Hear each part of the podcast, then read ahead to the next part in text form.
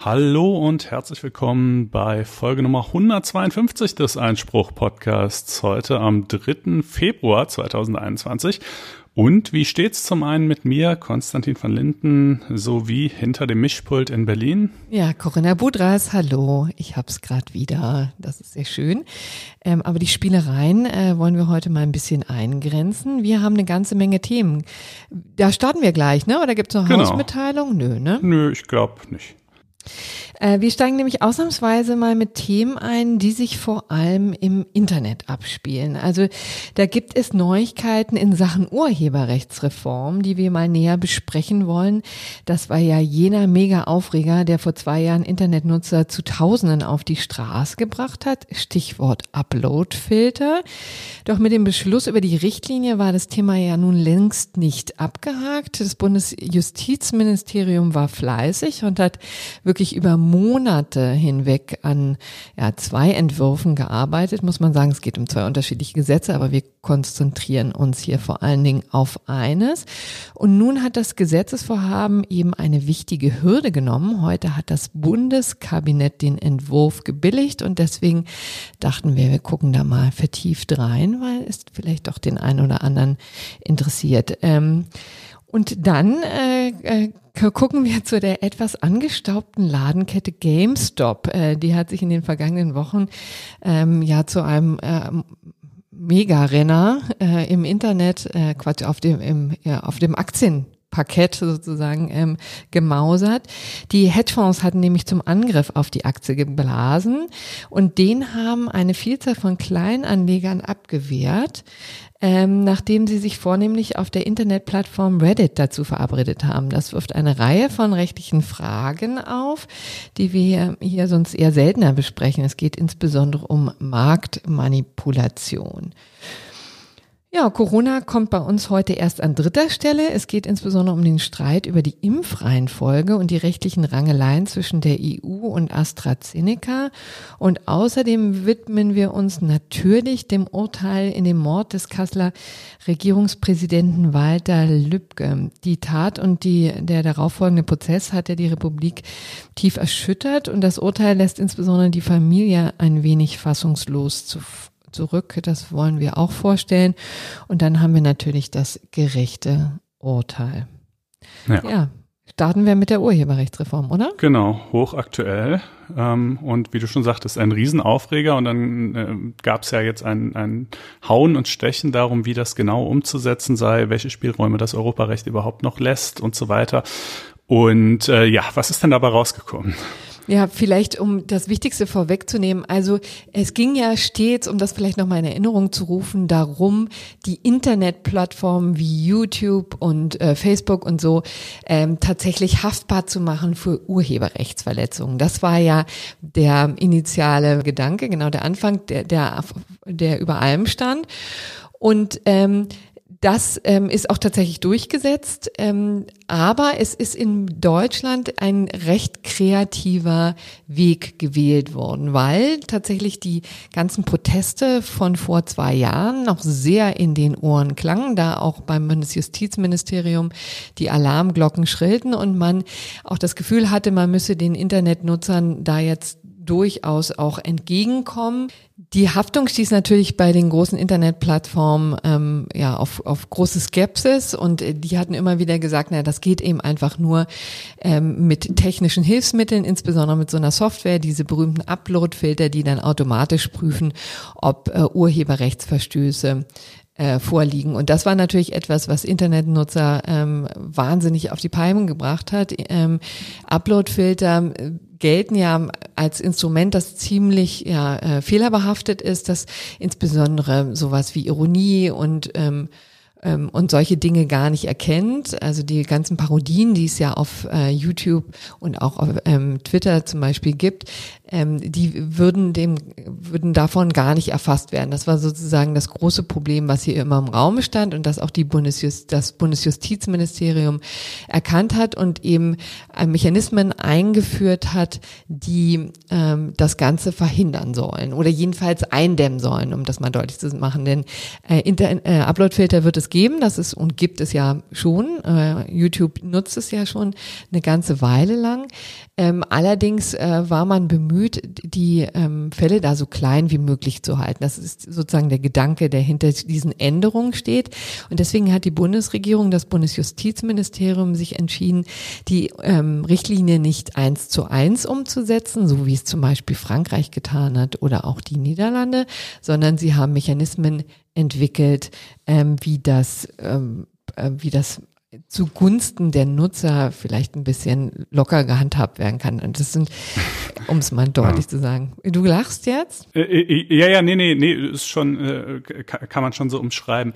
Ähm, es gibt ja, also es ist im Detail übrigens wirklich wahnsinnig kompliziert, dieser Ablauf. Es ist auch in den Unterlagen der Regierung unter anderem so eine, so eine informatorische Handreichung dabei, die so ein Schaubild beinhaltet. Ich muss mal gucken, vielleicht können wir das auch in die Show Notes packen ähm, äh, welches so ein, so ein, ja, grafisch so ein Ablauf darstellt. Wie funktioniert das, wenn jemand was hochlädt, wenn der Urheber schon vorher Sperrung beantragt hat oder wenn er das erstmal im Nachhinein tut, wenn dann der Hochlader wiederum widerspricht, wenn er sich auf diese Bagatellgrenze oder auf jenes beruft.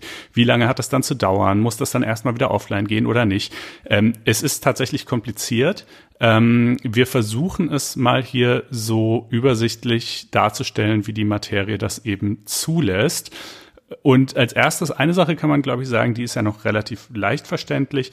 Die Plattformen, die großen Plattformen müssen in einem ersten Schritt mal auf die Urheber oder zumindest auf die Verwertungsgesellschaften zugehen und versuchen, Lizenzverträge abzuschließen. Ja. Ne? Das kann man, glaube ich, sagen. Genau, das ist sozusagen der Mechanismus, damit fängt es an, wo die Bundesregierung dann sich auf den Standpunkt stellt und sagt, also hier haben wir eine Lizenzpflicht eingeführt äh, für die großen Plattformen. Das sorgt schon dafür, dass also die meisten Fälle dann ähm, rausfallen, also dass die schon abgedeckt sind von den Lizenzen, dass es da schon gar keine Urheberrechtsverstöße geben wird, weil ja schon Geld fließt. Ja, da muss man ja auch sagen, da hat sich in den vergangenen Jahren ja auch schon wahnsinnig viel getan. Am Anfang ähm, hat sich YouTube da immer noch ein bisschen auf Stur gestellt und hat gesagt, naja, also was sollen wir hier Geld zahlen? Ja, das ähm, sind ja nun unsere Nutzer, die die Sachen hochladen, aber äh, sukzessive haben sie immer mehr Lizenzverträge ab. Ähm, ähm, geschlossen. Das heißt, YouTube steht ohnehin da auch ähm,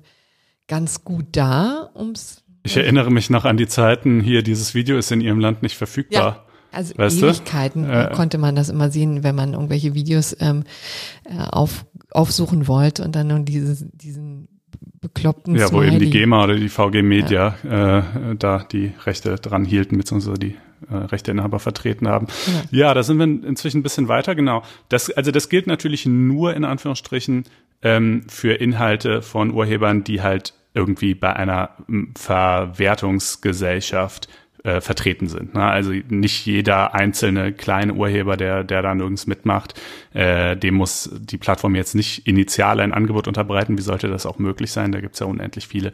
Ähm, aber es sind, auf diesem Weg sind natürlich schon mal etliche abgedeckt. Ja, also und ähm, auch Verlage ne? oder auch ähm, hm. Filmverwertungsgesellschaften oder Filmproduktionsgesellschaften, ne? die können alle sozusagen eins zu eins mit YouTube zum Beispiel einen Lizenzvertrag ab ähm, äh, vereinbaren und dann ist die Sache geregelt. Letztendlich gibt es auch als kleiner Rechteinhaber ja die Möglichkeit, sich direkt an die Plattform zu wenden und genau. zu sagen, ähm, pass mal auf, also hier gibt's diese und jene Werke von mir. Es könnte sein, dass die ähm, von Nutzern aufgegriffen werden oder so, kümmert euch mal drum, ja. Und äh, wir, ver äh, wir vereinbaren jetzt einen Lizenzvertrag. Also das wäre im Grunde genommen ähm, die beste aller Welten, wo sowas ähm, dann relativ reibungslos läuft, ja. Ähm, dann ist es so, dass auch die Bundesregierung ein äh, viel Wert darauf gelegt hat, dass ähm, zunächst mal alles hochgeladen werden kann, was ähm, Nutzer hochladen wollen. Ähm, das ist auch ein Ziel gewesen, was sie sich gesetzt hat und das hat sie eben versucht durch verschiedene Dinge ähm, einzurichten. Da gibt es zum einen ähm, so eine Bagatellgrenze. Ne? Also es gibt mhm. ähm, ähm, so, so kleine Schnipsel, die man ja jetzt auch wirklich, weiß Gott, genug aus dem Internet kennt. Ne? Ähm, die, die Grenzen liegen da bei 15 Sekunden für äh, Musik und Videoaufnahmen, äh, bei 160 Zeichen ähm, für Texte. Und was hatten wir noch? Ach, 120, 125.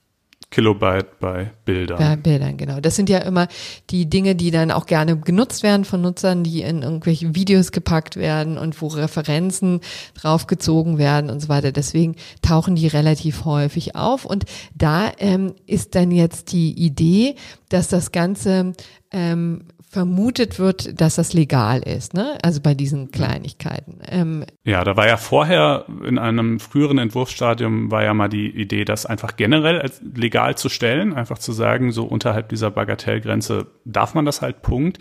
Das ist jetzt anders. Da ging man auch davon aus, dass das eventuell europarechtswidrig sein könne, mhm. das so zu machen, sondern das nennt sich jetzt mutmaßlich erlaubte Inhalte. Ja? Also wahrscheinlich, wenn man sich unterhalb dieser Grenzen bewegt, äh, darf man das. Ähm, und deshalb sollen diese mutmaßlich erlaubten Inhalte, wenn man so etwas eben hochlädt, auch erstmal online bleiben kann aber sich dann auch eben eventuell doch als anders erweisen. Äh, und eine andere Möglichkeit gibt's auch noch, man kann als Uploader ähm, einen Inhalt als legal selber flaggen. Also sagen, na, das sind jetzt hier vielleicht nicht nur 15 Sekunden, sondern 30 aber ich bin trotzdem der Auffassung, dass das legal ist aus äh, folgenden Gründen. Und auch dann ist das erstmal mutmaßlich erlaubt. Mhm. Das war eben auch, also das muss man sich faktisch so vorstellen, ne, dass man was hochlädt und dann geht so eine Maske auf und dann kann man verschiedene ähm, Fragen dazu beantworten und Häkchen machen und ähm, quasi sein Plazit geben für als Selbsteinschätzung. Ne? Das mhm. sorgte ein bisschen ähm, auch für Ärger bei den Rechteinhabern, weil die gesagt haben, naja, dann ist ja das Kind schon im Brunnen gefallen gefallen. Ja, dann ist die Sache hochgeladen und es dauert mitunter, also Tage, wenn nicht gar Wochen, bis ähm, wir das, dafür sorgen können, dass das runtergenommen wird. Dann ist ja die ganze Sache, ähm, das Kind schon im Brunnen gefallen und wir können, äh, der Schaden schon entstanden. Und deswegen hat ähm, die, ähm, das Bundesjustizministerium dann noch eine weitere Schleife eingedreht.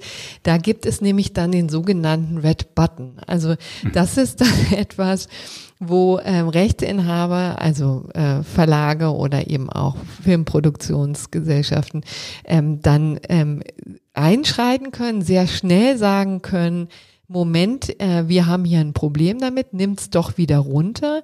Und diese Red Button Regelung äh, funktioniert aber nur mit eben solchen Verlagen oder, oder auch ähm, also Rechteinhabern, die der Plattform schon bekannt sind, wo man also so ein gewisses Vertrauensverhältnis hat. Ja, dass mhm. man eben sagen kann, ja gut, also bei uns zum Beispiel natürlich die FAZ wird da schon recht haben, ja. Das ist so ein bisschen die, die, die Hoffnung, die sich damit verbindet, ja. Ja, Texte sind ja ehrlich gesagt ohnehin nicht so ja. der Hauptanwendungsfall, glaube ich. Also es ist ja jetzt nicht, es gibt ja jetzt nicht in dem Sinne Plattformen, wo Nutzer ständig sozusagen Zeitungsartikel hochladen würden. Ich glaube, Audio-Video ist da praktisch wichtiger. Ähm, aber klar, kann man sich, kann man sich natürlich auch mit Text vorstellen. Aber äh, äh, dieser Red Button ist ja sozusagen, also der ist ja so ein bisschen die nukleare Option aus, aus Sicht äh, der ja, Rechteinhaber. Ähm, äh, also die Grundidee ist ja schon, ne, wenn es ein mutmaßlich erlaubter Inhalt ist, weil er unter diese Bagatellschranken fällt oder als legal gefleckt wird, dann kann und der Rechteinhaber, wenn er schon vorab Sperrung verlangt hat, kann er Beschwerde einlegen, dann soll das eben binnen sieben Tagen entschieden werden. Bis dahin soll es aber erstmal online bleiben. Wenn der Rechteinhaber nicht vorab Sperrung verlangt hat, das aber dann nach dem Upload tut, dann wiederum hat der Uploader 48 Stunden Zeit, darauf zu reagieren. Ähm, aber der Red Button ist halt eben, ja, wie gesagt, die nukleare Option, die dann eben dafür sorgt, dass etwas doch sofort runtergenommen werden kann. Und in was für Fällen, also äh, der Entwurf umschreibt das so ein bisschen ähm, kryptisch, so äh, Fälle, die halt irgendwie formal vielleicht unter diesen Bagatellgrenzen liegen, aber bei materieller Betrachtung eben doch nicht erlaubt sind. Also sozusagen, wo diese Mutmaßung, es handle sich um einen erlaubten Inhalt, eben unzutreffend ist. Und mhm. da könnte ich mir jetzt mal als Beispiel vorstellen, vielleicht ein Kanal, der immer die Highlights von, von Sportveranstaltungen hochlädt. Ja, also so ein, so ein K.O. in einem Boxkampf oder ein Touchdown im Football, der oder ein Tor im Fußball, äh, der, das dauert ja in der Tat äh, weniger als 15 Sekunden, ne? Aber wenn man halt vielleicht jetzt systematisch oder Spoiler aus Filmen, der immer ja. sozusagen immer die Endszene hochlädt, ja, äh, äh, da könnte man vielleicht sagen, ne, das liegt zwar unter dieser Bagatellgrenze, aber bei wertender Betrachtung ist das hier halt eben dann doch nicht mutmaßlich erlaubt. Deshalb ist es okay, wenn der Rechteinhaber dann den Red Button drückt ja. Äh, und damit damit dafür sorgt, dass es sofort gesperrt wird. Äh, da hat man, kann man natürlich wiederum Sorge haben, dass die Rechteinhaber das missbrauchen würden aber dann wiederum verlieren sie auch dieses Privileg. Ne? Mhm, also wenn sie zu oft den Red-Button drücken in Fällen, wo man eigentlich dann im Nachhinein sagen müsste, nee, wieso, das war doch völlig in Ordnung hier, dann, ähm, dann ja, haben sie halt irgendwann keinen Red Button mhm. mehr in ihrem Nutzerprofil. Und man muss ja sagen, also der Red Button ist ja sozusagen der Missbrauch vor dem Missbrauch. Nee, also der, der Schutz vor dem Missbrauch durch den Nutzer. Ne? Also genau, ähm, ja. letztendlich ist, wie gesagt, dieses Pre-Flagging kann man sich, da, da fängt es ja schon an. Ne? Das ist schon dieses, mhm. die Selbsteinschätzung kann ja missbräuchlich geschehen. Und da sagten dann die Rechteinhaber, brauchen wir aber auch etwas, wo wir ähm, dann gegen diese, diesen Missbrauch vorgehen können. Und wenn mhm. dann wiederum die die Rechteinhaber ihrerseits äh, diesen Red Button missbrauchen, dann ist auch irgendwann ähm, ähm, Ende der Fahnenstange. Aber man muss eben sagen, das ist natürlich ähm, alles ein bisschen sehr vom pathologischen äh, Gedanken her getragen. Ne? Also natürlich, wenn sozusagen alle, also für äh, die große Anzahl der Fälle wird es ja ohnehin kein Problem geben. Ja, also mhm. ähm, Gehe ich ja, jetzt mal davon ne? aus. Also das ist halt, ja. da, da gibt's natürlich ganz unterschiedliche äh, Spekulationen drüber. Hm.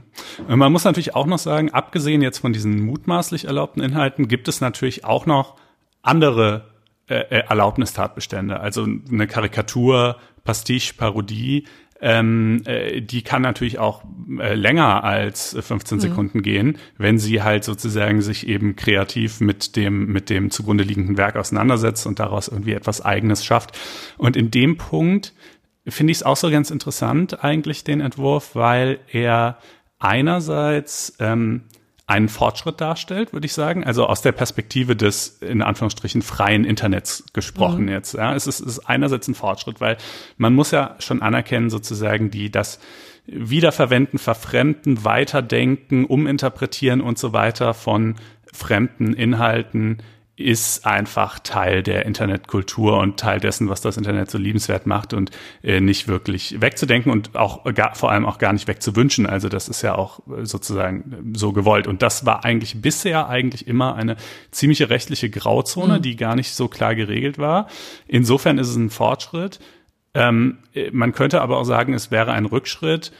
Und zwar insofern, als dass man vielleicht sagt, ja, jetzt ist das zwar einerseits äh, explizit erlaubt, was ja schön ist, aber gleichzeitig besteht durch den Einsatz von Upload-Filtern, die diese Dinge, gerade eben so parodistische oder, oder karikierende Auseinandersetzungen nicht sonderlich gut als solche erkennen können, eben ein gesteigertes Risiko, dass diese jetzt zwar formal erlaubten Dinge dafür dann aber in der Praxis doch häufiger erstmal gesperrt werden.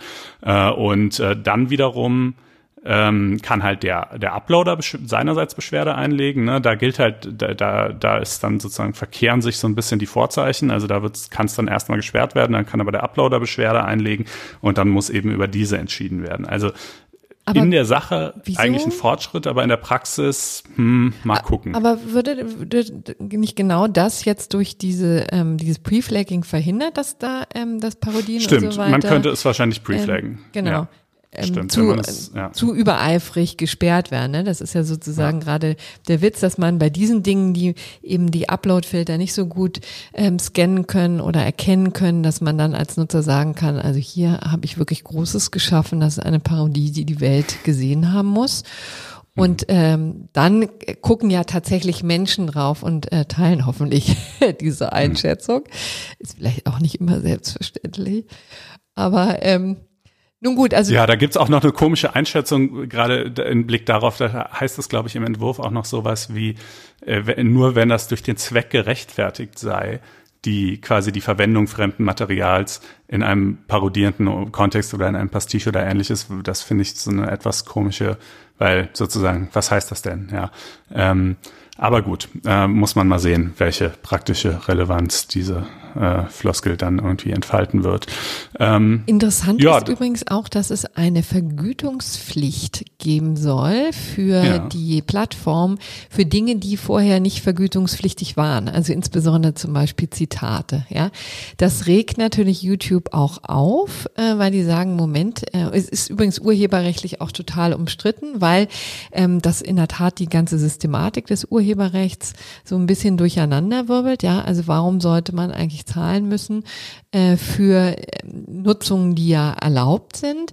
Ähm, hier argumentiert aber das Bundesjustizministerium, dass die sagen, naja, das ist äh, der Aufmerksamkeitsökonomie geschuldet, dieser neuen Entwicklung, dass im Grunde genommen die Plattform ja auch wahnsinnig viel Kohle damit machen, dass, also gerade mit diesen kleinen Schnipseln, das ist ja ähm, mhm. Teil der ganzen Kultur, des, der, der ganzen, äh, der ganzen Attraktivität, ja, und deswegen sollen sie dafür auch zahlen. Und das Bundesjustizministerium sagt eben auch, naja, und außerdem ist ja auch da das meiste höchstwahrscheinlich über die Lizenzen abgedeckt.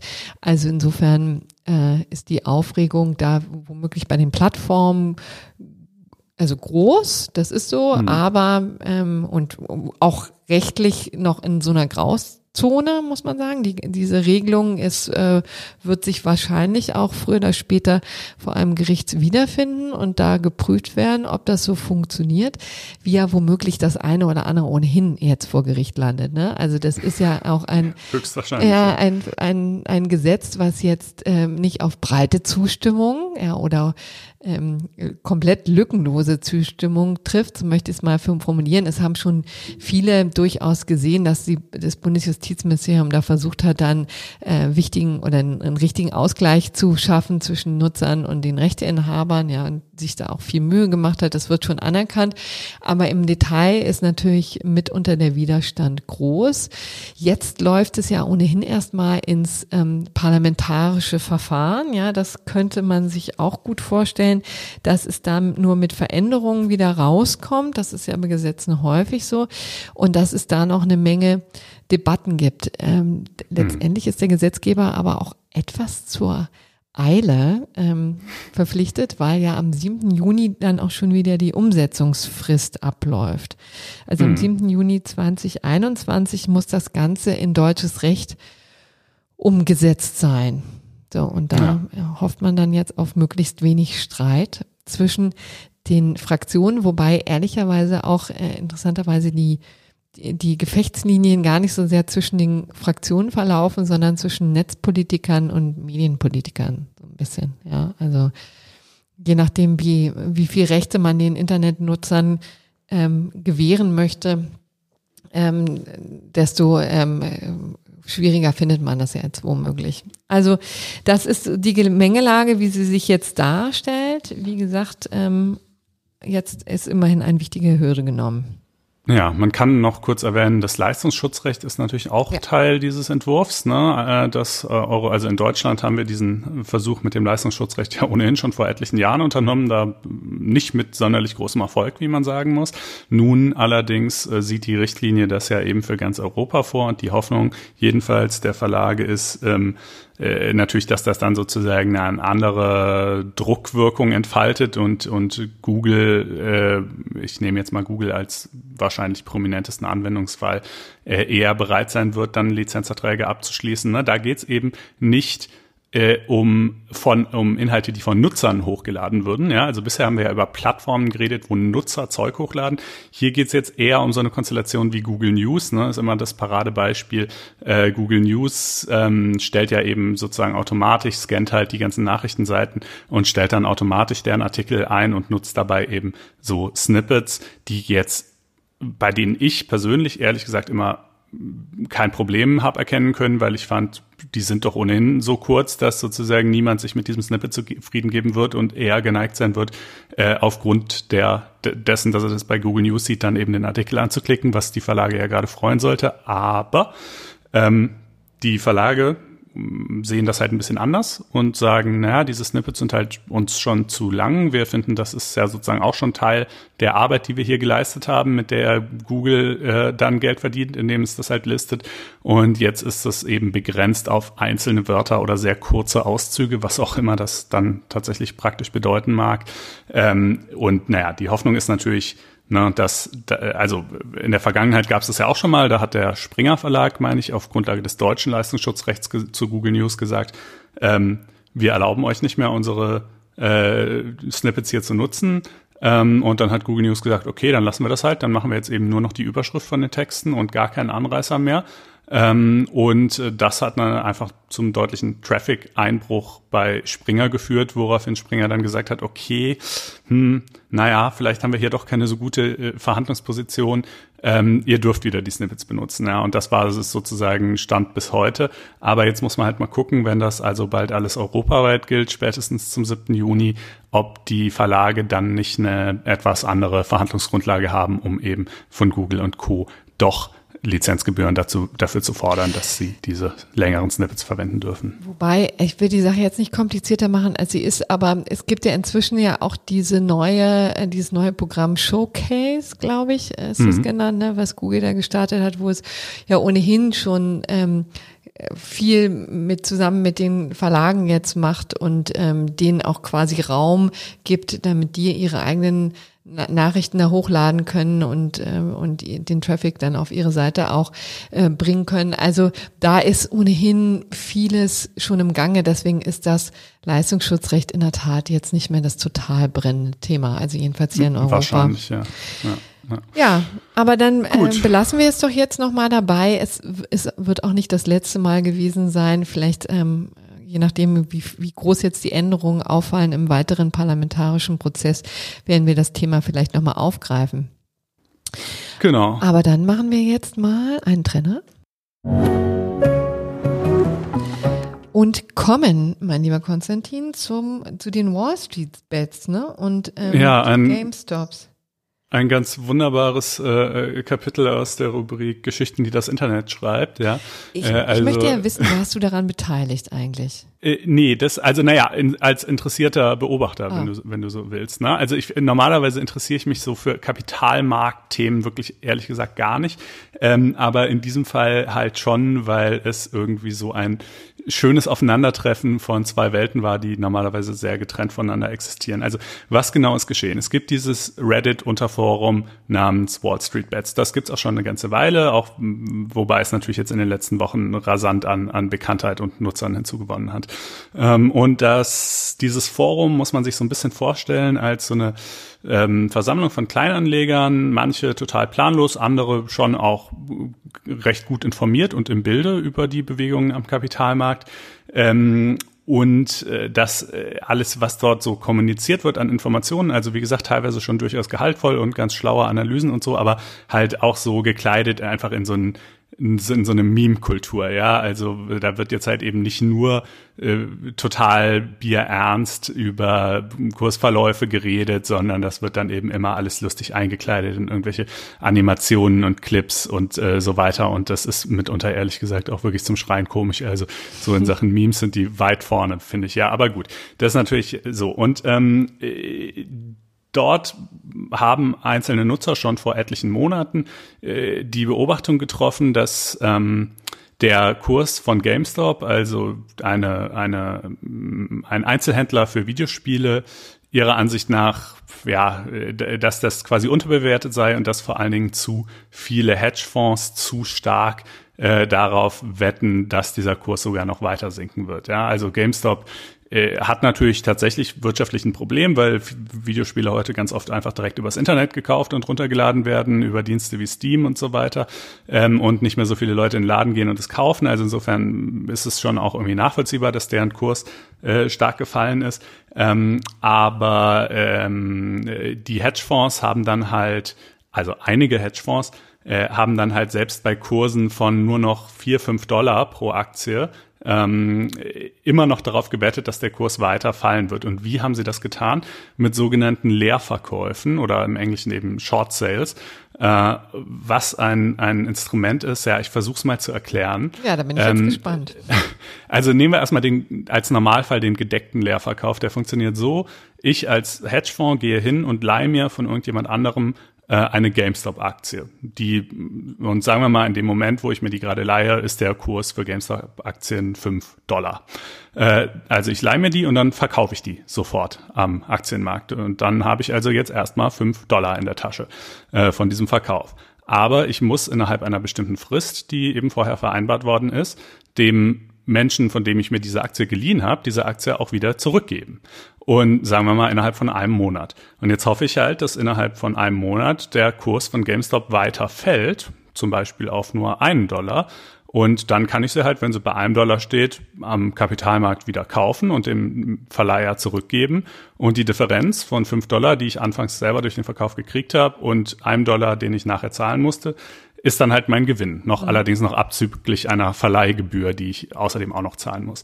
Das heißt aber auch, ehrlich gesagt, ist diese Form der Spekulation, finde ich zumindest, und für Privatanleger gilt das auch, extrem, wirklich extrem unattraktiv. Denn dein maximaler Gewinn liegt bei 100 Prozent abzüglich der Verleihgebühr. Ja, also im absoluten Best Case, ne, du leist die Aktie, verkaufst sie für 5 Euro, dein, dein Best Case ist natürlich, dass sie auf 0 Euro fällt, dass das Unternehmen einfach pleite geht, dann hast du eben 5 Euro Gewinn gemacht. Äh, aber dein Worst Case ist unbegrenzt hoch. Ja, also wenn die Aktie auf 10 Euro steigt, hast du eben 5 Euro Verlust gemacht, aber wenn die Aktie auf 100 Euro steigt, hast du 95 Euro Verlust gemacht. Wenn sie auf 1000 Euro steigt, naja, mhm. und so weiter. Ne? Also es ist nach, genauso wie du normalerweise, wenn du eine Aktie kaufst, ist quasi dein Gewinnpotenzial grenzenlos und wenn du eine Aktie leer verkaufst, ist dein Verlustpotenzial mhm. grenzenlos. Ähm, aber gut, aber es ist natürlich ein ris sehr riskantes Geschäft, aber natürlich ja. eins, was äh, schon etabliert ist seit vielen Jahren an, ähm, an den Börsen und auch äh, von institutionellen Investoren natürlich, von insbesondere von Hedgefonds praktiziert wird. Und ähm, interessanterweise auch nicht ganz so umstritten ist, wie man das jetzt vielleicht auf der Straße vermuten würde. Also wenn man da nach Leerverkäufen fragt, ähm, dann äh, ist die Empörung natürlich meistens groß. Aber es ist schon so, dass äh, Leerverkäufer und Hedgefonds damit doch auch ähm, eine gewisse marktbereinigende Wirkung ähm, erzielen mitunter. Also um es deutlich zu sagen, der Wirecard-Skandal wurde auch durch Leerverkäufer sozusagen aufgedeckt. Ja, also es mhm. haben schon ähm, Hedgefonds äh, lange Zeit äh, auf darauf gewettet, dass Wirecard wesentlich schlechter dasteht, als es viele Privatanleger wahrhaben wollen, auch die Bundesregierung wahrhaben wollte und auch die Aufsichtsbehörde wahrhaben wollte. Und äh, damit haben sie natürlich einerseits Kohle gemacht und auf der anderen Seite aber natürlich auch auf Missstände hingewiesen. Das ist immer das, was das Argument, was dann zugunsten der ähm, der Leerverkäufer ins Feld geführt wird, ne? Mhm. dass das, dass sie einfach quasi eine mahnende ähm, mahnenden Blick auf die einzelnen Aktien haben. Ja, das ist auch sicherlich nachvollziehbar und im Fall von Wirecard total zutreffend. Es gibt aber eben natürlich auch viel Kritik. Erstmal, es ist ja mhm. einfach sozusagen strukturell unsympathisch, auf den Misserfolg eines Unternehmens zu setzen. Ja. also es ist einfach irgendwie einfach nicht nett. Und vor allem, und das kommt natürlich noch als, als wesentlicher Kritikpunkt hinzu, ähm, sagen halt viele Leute, diese Hedgefonds wetten nicht einfach nur auf den Misserfolg, sondern sie führen ihn anschließend selber gezielt herbei, ja. indem ihre Experten und ihre CEOs und wer auch immer dann bei CNBC oder sonst wo ähm, als Interviewpartner auftreten und die Unternehmen öffentlich schlecht reden, äh, deren Aktien sie vorher leer verkauft haben. Ähm, und ne, also so, das ist zum Beispiel einer der wesentlichen Gründe, mhm. warum diese Hedgefonds oder diese Shortseller halt gehasst werden, insbesondere auf, auf Wall Street Bets. Und da kam dann halt so vieles zusammen. Äh, GameStop ist natürlich für viele gerade so, sage ich mal, ähm, internetaffine äh, jüngere bis mittelalte äh, Menschen ähm, emotional positiv besetzt, weil sie da in ihrer Jugend wahrscheinlich irgendwie diverse Videospiele gekauft haben. Und äh, diese Hedgefonds sind emotional sehr negativ besetzt. Und äh, dann waren die eben auch einfach wirklich, muss man schon sagen, also einige, insbesondere Melvin Capital, äh, wahrscheinlich einfach ein bisschen zu wagemutig, was die Leerverkäufe von GameStop angeht. Also es waren viel mehr Leerverkaufspositionen am Markt als überhaupt äh, Aktien von GameStop existieren. Und dann ist es auch noch so, dass die meisten Aktien von GameStop auch gar nicht frei gehandelt werden, äh, was also dieses Missverhältnis nur noch weiter in die Höhe treibt. Und das hat, haben die Leute auf Wall Street Bets halt erkannt und gesagt, okay, äh, wir kaufen jetzt einfach wie blöde GameStop-Aktien und halten die. Und das treibt den Kurs immer weiter in die Höhe. Äh, die Leerverkäufer werden natürlich in Panik geraten, weil die halt sehen, nicht nur, dass wir keinen Gewinn machen, sondern wir machen einen, wie gesagt, potenziell grenzenlosen Verlust ähm, dann versuchen die halt zu schon schlechten Preisen äh, sich irgendwie einzudecken, um ihre Verbindlichkeiten halt gegenüber den Verleihern erfüllen zu können. Dadurch steigt der Kurs noch weiter, dadurch machen wir dann wiederum Gewinn. Äh, und ja, das hat ja auch äh, zunächst mal ein Stück weit recht gut funktioniert. Also von irgendwann vor ein, zwei Monaten war es, glaube ich, mal um die fünf Dollar oder so äh, oder noch niedriger sogar und es ist dann äh, zeitweise auf über 400 Dollar in die ja. Höhe geschnellt. Also eine unfassbare äh, Rallye, die natürlich dann auch irgendwann nichts mehr mit dem wirklichen Unternehmenswert von GameStop zu tun hatte. Mhm. Ja, also vielleicht war es bei 5 Dollar unterbewertet, das mag ja sein, aber bei 400 Dollar war es mit Sicherheit überbewertet. Ähm, und äh, ja, Spielt genau. ja auch da keine Rolle, ne? Also die Anleger, die das hochgetrieben hatten, haben das ja offensichtlich gesehen ne? und fanden das auch nicht so schlimm, denn es ging einfach um mehr. Es ging darum, die Hedgefonds in den Sack zu. Äh, ja, also äh, die richtig bluten zu lassen. Das war schon wirklich. Und deshalb ich sagte, dass da schließt sich auch so ein bisschen der Kreis zum ersten Thema. Also es gibt dann einfach so wahnsinnig herrliche Memes, wo dann zum Beispiel so Filmsequenzen genommen werden und mit Untertiteln versehen, so dass es quasi so wirkt, als würde sich diese Filmsequenz auf den Kampf zwischen Wall Street Bets und GameStop beziehen, obwohl es eigentlich irgendwie die finale Schlacht in Herr der Ringe ist oder so.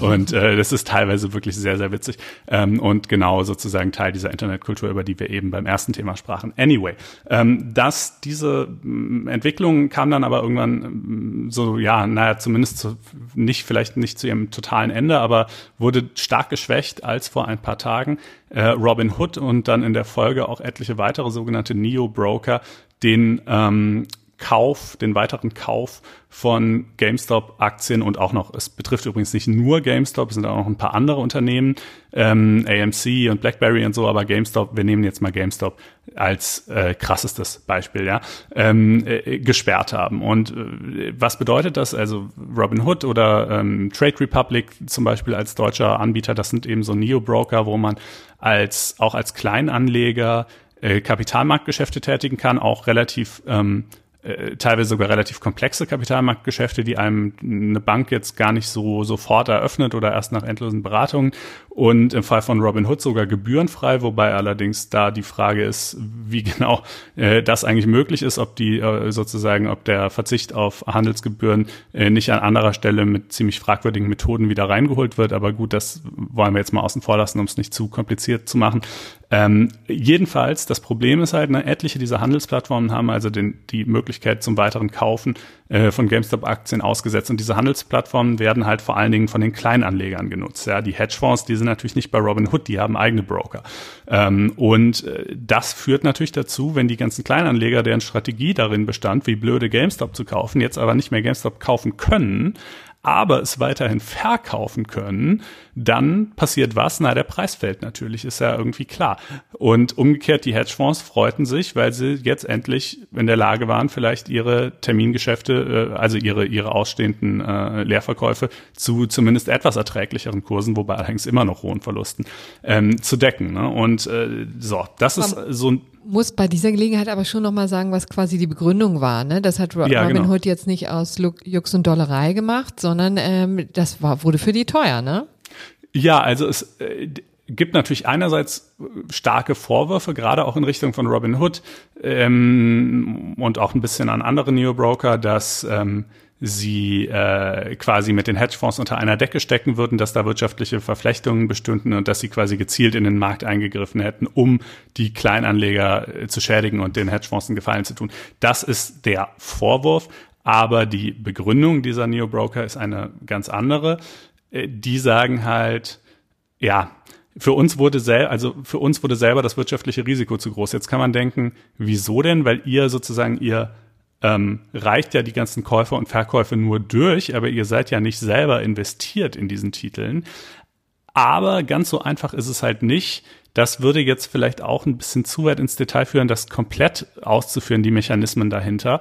Aber es ist halt leider nicht ganz so einfach, dass wenn man eine Aktie kauft, dass man die dann wirklich sofort hat, ja, äh, obwohl das ja eigentlich ginge, denn Aktien sind ja sozusagen, man, man kriegt die ja ohnehin nicht mehr als Papier in, in, äh, irgendwie vor die Haustür in, oder in Tresor geliefert, sondern es sind ja eh nur alles elektronische Datenbank-Einträge. Aber es gibt so eine Abwicklungszeit von so zwei Tagen, an der dann noch etliche Stellen beteiligt sind. Und während dieser Abwicklungszeit trägt ein Teil des wirtschaftlichen Risikos auch der Broker. Das, dieses Risiko ist normalerweise nicht besonders hoch, weil Titel nicht so irrsinnig volatil sind und weil auch nicht bei einem Broker alle Leute nur sozusagen in die eine Richtung wetten, mhm. aber hier halt schon, ja. Hier sozusagen die Neo-Broker haben halt nur Kleinanleger, die Kleinanleger wetten alle auf einen höheren Kurs und der Kurs ist unfassbar volatil.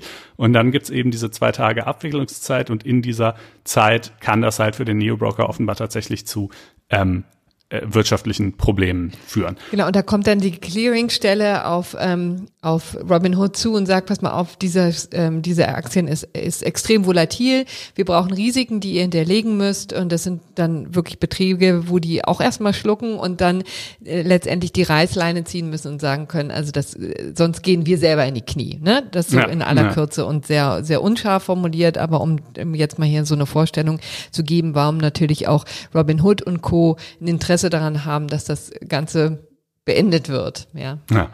So, und an all das knüpfen jetzt natürlich diverse Rechtsfragen an, die wir hier ehrlich gesagt mehr skizzieren können, als dass wir sie endgültig beantworten können.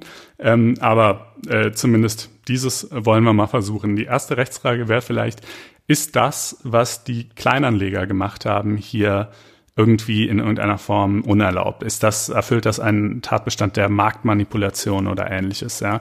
Ähm, und kann das denn sein, dass man sich wirklich verabreden darf? Also viele von denen haben ja sogar mit expliziter Schädigungsabsicht gehandelt. Mhm. Denen ging es ja ausdrücklich darum, die Hedgefonds äh, bluten zu lassen und denen krasse Verluste zu bescheren. Ist sowas eigentlich erlaubt? Naja, wahrscheinlich ja. Ganz klar ist es auch nicht. Aber ähm, so die klassischen Marktmanipulationstatbestände, also 119, 120 Wertpapierhandelsgesetz, ähm, setzen, haben halt schon eher ein Element der Täuschung oder der öffentlichen Fehlinformation. Ähm, die bloße Absprache und das Kommunizieren über ähm, Investments mhm. ist hingegen durchaus erlaubt. Ja, und die waren ja auch sehr transparent, ne, in dem, was sie äh, auch in ihren Motiven, das, die haben sie ja schon ja. ziemlich äh, deutlich offengelegt.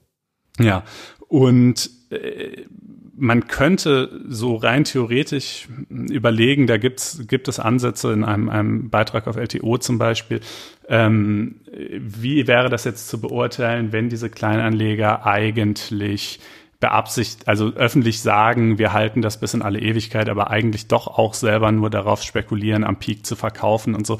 Aber das Problem ist, das wird auf jeden Fall eine rein theoretische Erwägung bleiben, denn wo kein Kläger, da kein Richter. Wer soll denn hier klagen? Gegen einzelne Kleinanleger zu klagen ist erstens wirtschaftlich nicht attraktiv, weil bei denen nicht mhm. viel zu holen sein wird. Zweitens ist es von einem PR-Standpunkt aus unfassbar unattraktiv und drittens ist es auch aussichtslos, denn wir reden über Wall Street Bets jetzt hier so, als wäre das so eine Einheit. Aber das ist ja natürlich einfach auch nur eine Gruppe von Leuten.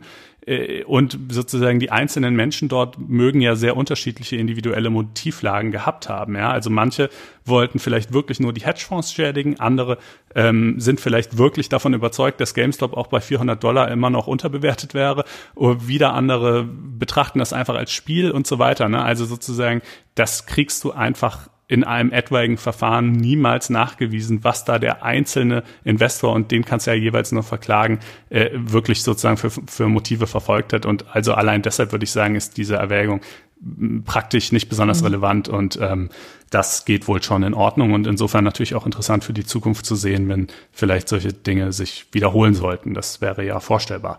Ähm, dann die zweite Frage betrifft ähm, die Handelsaussetzung äh, da gibt's halt durch die Neo-Broker, also oder vor allen Dingen die selektive Handelsaussetzung, ne, dass es ja. generelle Orderstops für Aktien gibt, die dann allerdings nicht von den Neo-Brokern, sondern von einfach von den Börsen selber verhängt werden. Das kommt ja durchaus vor. Das ist aber auch ein bisschen was anderes, weil dann kann halt einfach keiner kaufen und keiner verkaufen. Und hier ist es ja schon ein bisschen schwieriger, weil sozusagen nur der Kauf gestoppt wurde und auch das nur durch die Kleinanleger, ähm, äh, für die Kleinanleger, ähm, ist also eine etwas andere Lage. Jetzt ist halt die Frage, was nimmt man da als rechtlichen Maßstab? Wenn man in die AGB dieser Neo-Broker schaut, steht da natürlich drin, ja, wir können alles machen, wie wir wollen, ähm, wir sind zu gar nichts verpflichtet äh, und äh, ne, so, mhm. aber äh, dann äh, kommt natürlich in einem nächsten Schritt die Frage, ja gut, sind denn diese AGB auch in der in dieser extrem weiten Form äh, zulässig? Wahrscheinlich nein. Ähm, und äh, dann folgt eben die Frage, gut, aber gibt es hier vielleicht gleichwohl Gründe, die einen Orderstopp rechtfertigen können. Und das ist natürlich auch, deshalb sage ich, wir können die Fragen eher skizzieren, als dass wir sie beantworten. Das würde sich dann im Fall von Robin Hood natürlich nach amerikanischem Recht äh, äh, mhm. äh, wäre es zu beurteilen, im Fall von Trade Republic wahrscheinlich nach deutschem Recht, weil es ein deutscher Broker ist. Ähm, aber wenn es tatsächlich so ist, und das scheint mir so zu sein, oder zumindest spricht viel dafür, dass diese Neo-Broker tatsächlich durch das extrem hohe Handelsaufkommen äh, und die sozusagen extrem einseitigen Wetten ihrer Kunden auf einen extrem volatilen Titel und diese zwei Tage Bearbeitungsdauer, die wir gerade skizziert haben, selber Gefahr liefen, in wirtschaftliche Schwierigkeiten zu geraten oder zum Beispiel die Eigenmittelanforderungen der BaFin dann nicht mehr zu erfüllen oder ähnliches, dann haben sie definitiv auch einen zulässigen Grund gehabt, um die äh, weiteren Kauforder auszusetzen. Ja, also das ist ja völlig klar. Ähm, wenn es natürlich jetzt im Fall von Robin Hood oder so sich tatsächlich nachweisen lassen sollte, dass da irgendwelche Absprachen mit den Hedgefonds bestanden und die denen einen, einen Liebesdienst erwiesen haben, dann wäre die Lage sicherlich anders. Ähm, aber darauf, also sozusagen, das weiß man einfach zum derzeitigen Zeitpunkt nicht. Und äh, mir scheint es tatsächlich eher so zu sein, dass da äh, wirtschaftliche Gründe eine Rolle gespielt haben, die das dann wohl auch rechtfertigen würden. Ähm, genau, also das sind, glaube ich, so fast die zwei wesentlichen Gesichtspunkte. Es gibt natürlich noch vieles mehr. Ne? Wie kann es überhaupt passieren, dass mhm. viel mehr Short Order auf dem Markt sind, als es überhaupt Aktien im Streubesitz gibt und ähnliches? Ähm, ich würde sagen, um es auch nicht zu lang werden zu lassen, genügt es vielleicht an der Stelle. Ich weise allerdings auch nochmal darauf hin, dass wir auf FAZ Einspruch gleich zwei Gastbeiträge zu dem Thema haben. Der eine äh, von Lars Rö, einem äh, Anwalt und, äh, für Kapitalmarktrecht, ähm, der sich das für uns mal näher angeschaut hat, und der andere von Heribert Hürte, Bundestagsabgeordneter und äh, ich glaube auch immer noch agierender Vorsitzender des Rechtsausschusses nach der ganzen Causa Brandner ja. und im Übrigen äh, ist so, ne? Ja, ja. Und äh, im Übrigen aber auch äh, Professor unter anderem für Kapitalmarktrecht, also sozusagen jemand, der äh, da sicherlich aus verschiedenen Perspektiven äh, was zu sagen kann. Ähm, diese beiden Texte findet ihr, wie gesagt, auf FAZ Einspruch und das wiederum gibt mir Gelegenheit, äh, mal wieder daran zu erinnern, ja, dass schön. ihr äh, dass ihr natürlich ein Einspruch-Abo abschließen könnt. Ne? Und zwar, indem ihr auf faz.net-einspruch testen geht ähm, und euch dort ein Abo klickt, das zunächst mal für vier Wochen kostenfrei ist. Wenn es euch nicht gefallen sollte, könntet ihr dann auch wieder stornieren, aber wir vertrauen natürlich fest darauf, dass es euch gefallen wird.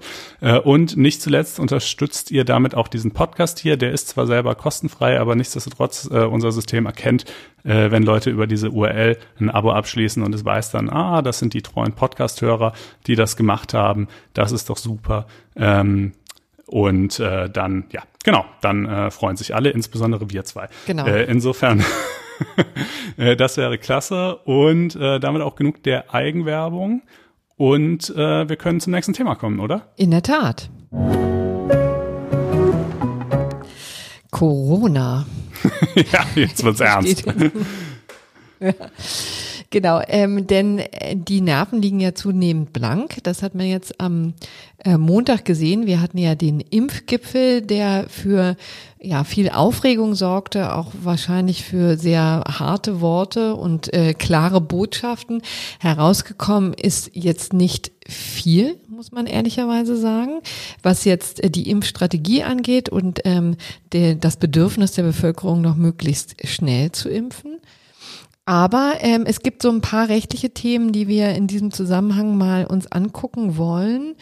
Ähm, und zwar, was jetzt insbesondere die spanische Impfverordnung angeht. Ähm, denn mhm. da ist ja schon seit Dezember geklärt eigentlich, wer vorne mit dabei spielt, wer also ganz vorne äh, stehen darf und sich die Impfung abholen darf, das sind natürlich die über 80-Jährigen und äh, die ganzen Pflegeheim- und Pflegeheim-Mitarbeiter.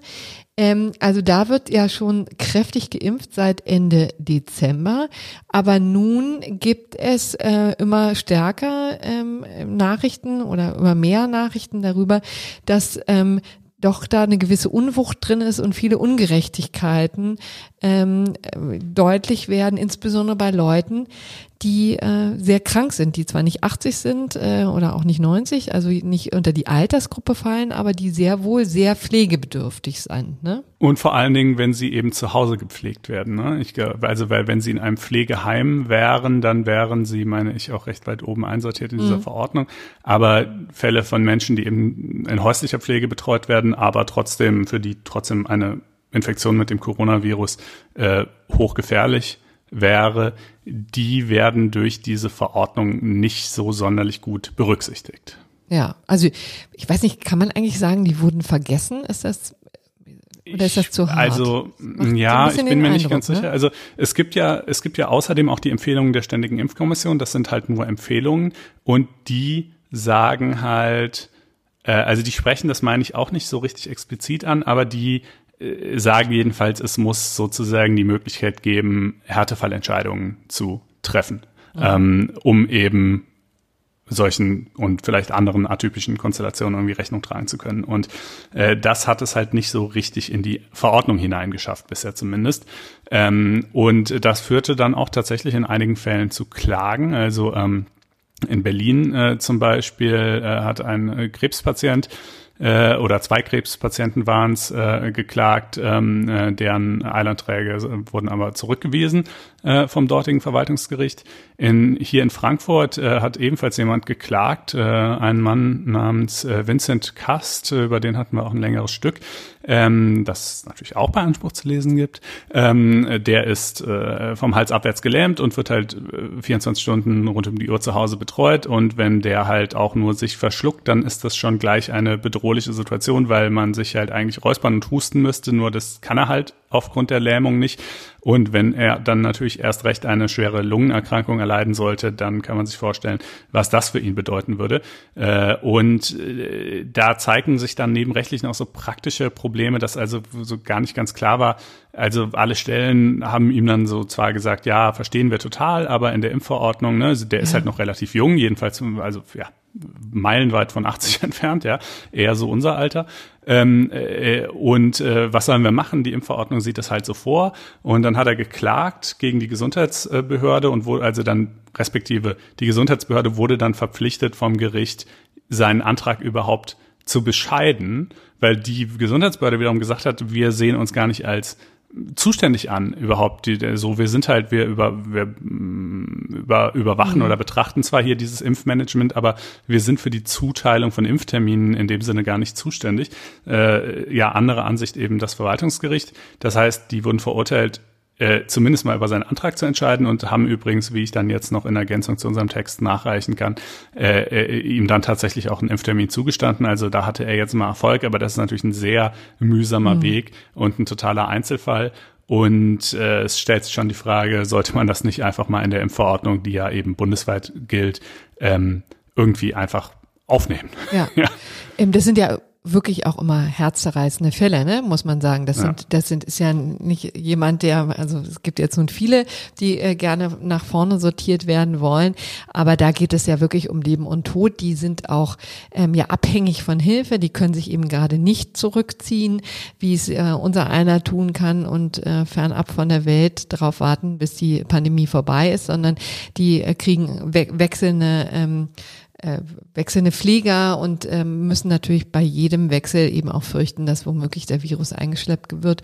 Und da ist es höchste Zeit. Spahn plant jetzt in der Tat auch schon eine Änderung, wo auch die Härteklausel ja ähm, stärker ausdifferenziert wird. Da äh, gibt es dann viele ähm, oder oder mehr Leute, die ähm, darunter fallen, Krebspatienten, aber auch, auch mit äh, Leute mit starkem Übergewicht und auch ähm, krassen Vorerkrankungen, die also wirklich ganz stark eingeschränkt wird. Ich glaube, das wird jetzt gekoppelt, so sieht es der derzeitige Entwurf ähm, vor, dass der Hausarzt ein Attest erteilt, dass dieser Mensch tatsächlich ja vorgezogen werden sollte. Das ist, glaube ich, die Überlegung, die im Moment eine Runde macht. Klingt plausibel, natürlich auch das ist wieder offen für Missbrauch, aber gut. Ich wollte gerade sagen, es ist natürlich eben so eine Härtefallregel, die keine ganz klaren Kriterien benennt. Ja, also sowas wie über 80 ist ja einfach. Ne? Du bist halt über 80 mhm. oder du bist es nicht. Das lässt sich auch wirklich einwandfrei nachprüfen.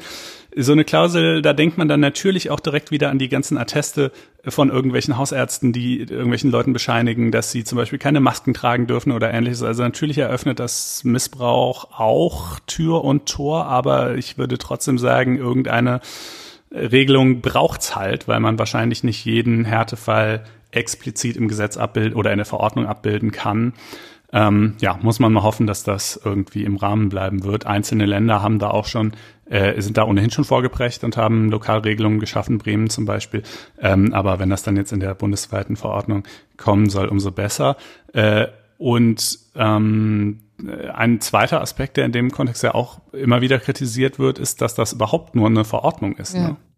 Richtig, da gab es ja schon im Dezember große Diskussionen darüber, ähm, ob das nicht ganze, das Ganze nicht in, ähm, in Gesetzesform gegossen werden muss, weil, also, und vor allen Dingen auch von den Parlamenten ähm, diskutiert werden muss, von den Abgeordneten diskutiert werden muss, weil es eben um Leben und Tod geht. Also es ähm, war eben in der Diskussion, ob das eine stärkere gesetzliche Verankerung braucht, aber die macht die ganze Sache natürlich dann auch wieder unflexibler muss man ehrlicherweise ja. sagen. Ne? Also jetzt ist es eben Herr Spahn, der dann vielleicht ein Einsehen hat und dann die Sachen auch ändert und dann ja auch sich absichert, natürlich zum Beispiel im Kabinett. Aber ähm, wenn jetzt dann bei jeder neuen Härtefallklausel das Parlament wieder bemüht werden müsste, macht die Sache natürlich auch schwerfälliger. Ja, also das Argument dafür wäre natürlich zu sagen, einfach die Wesentlichkeitstheorie, ne, an wesentlichen Entscheidungen muss der Gesetzgeber beteiligt werden und nicht nur die Regierung. Ja, so ist es ja im Fall einer Verordnung. Die wird ja nur durch die Exekutive erlassen, wohingegen ein Gesetz eben durch die Legislative erlassen wird. Und natürlich kann man sehr gut argumentieren, dass die Entscheidung über Zuteilung des Impfstoffs, die ja mitunter eine Entscheidung über Leben und Tod sein kann, ähm, etwas sehr Wesentliches ist, woran das Parlament eigentlich beteiligt werden müsste. Das ist im Grunde genommen nur die äh, Fortsetzung der Diskussion, die wir auch schon seit ja praktisch seit Beginn der Pandemie mit Blick auf die ganzen anderen Corona-Beschränkungen mhm. haben, die ja auch alle im Verordnungswege ergehen und bei denen man ja durchaus auch sagen kann, dass die äh, in ziemlich wesentliche Grundrechtspositionen eingreifen, ja, wenn man jetzt sein, sein Geschäft nicht mehr betreiben darf oder ähnliches.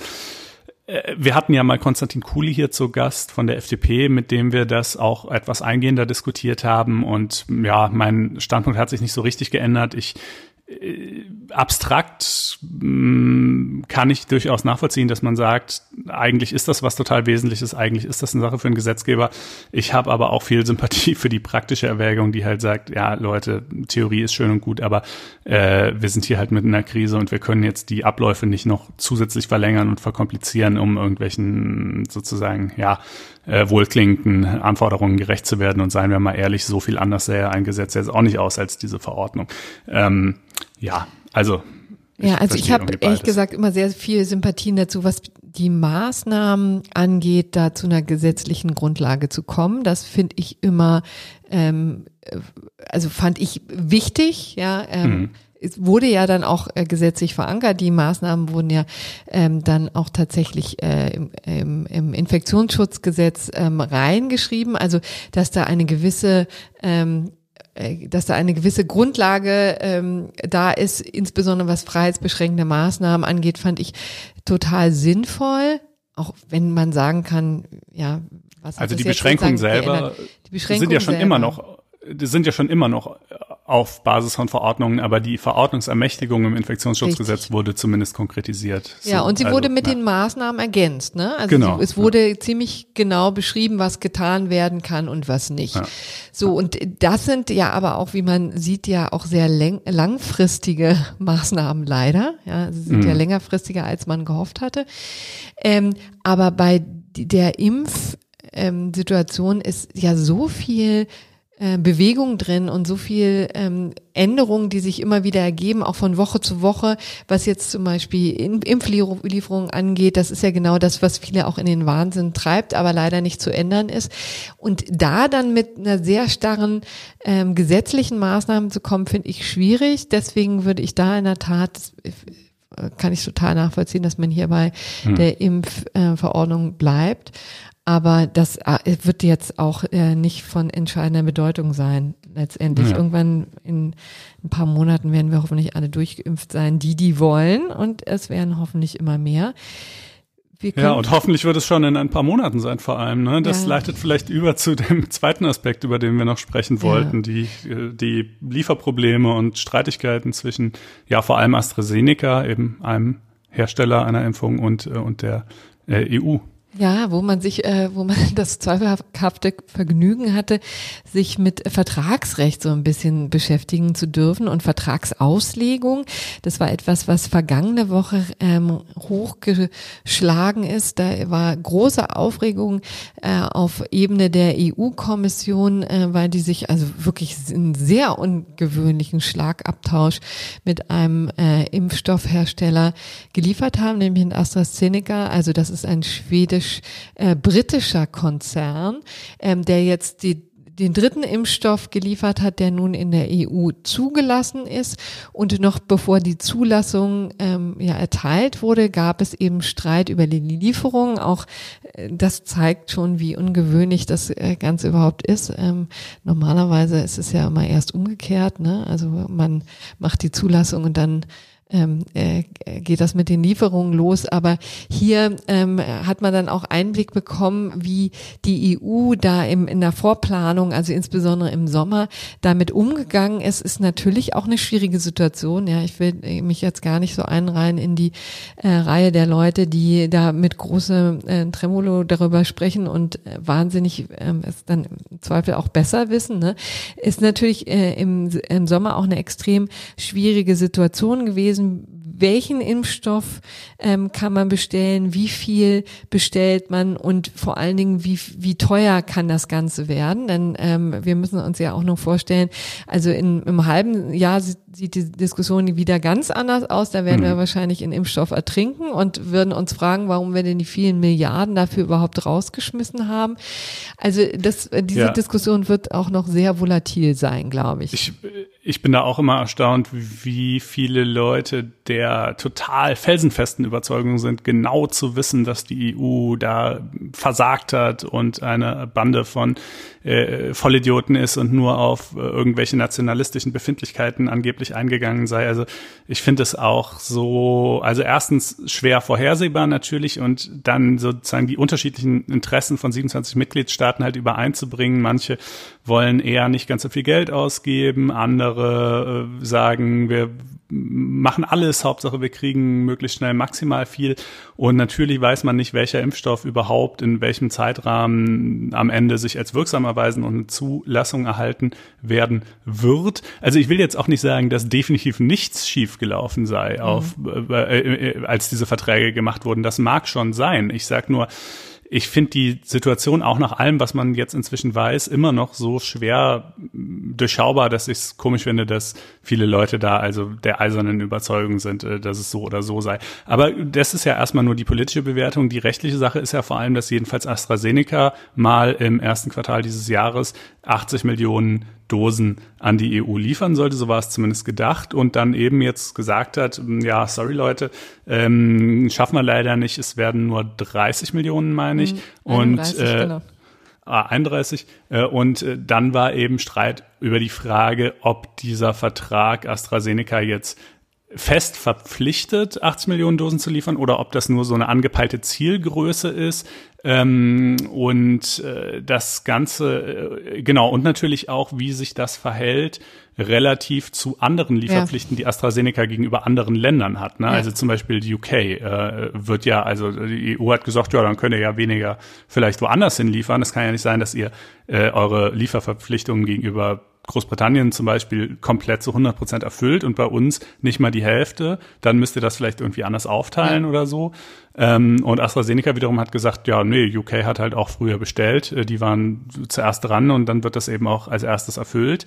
Ähm, und ja, dann wurde dieser Vertrag veröffentlicht, allerdings mit einigen Schwärzungen. Ja, das macht die äh, Sache natürlich weniger äh, weniger amüsant, ne? Es ist schon ziemlich ja. hart, sich da durchzuquälen.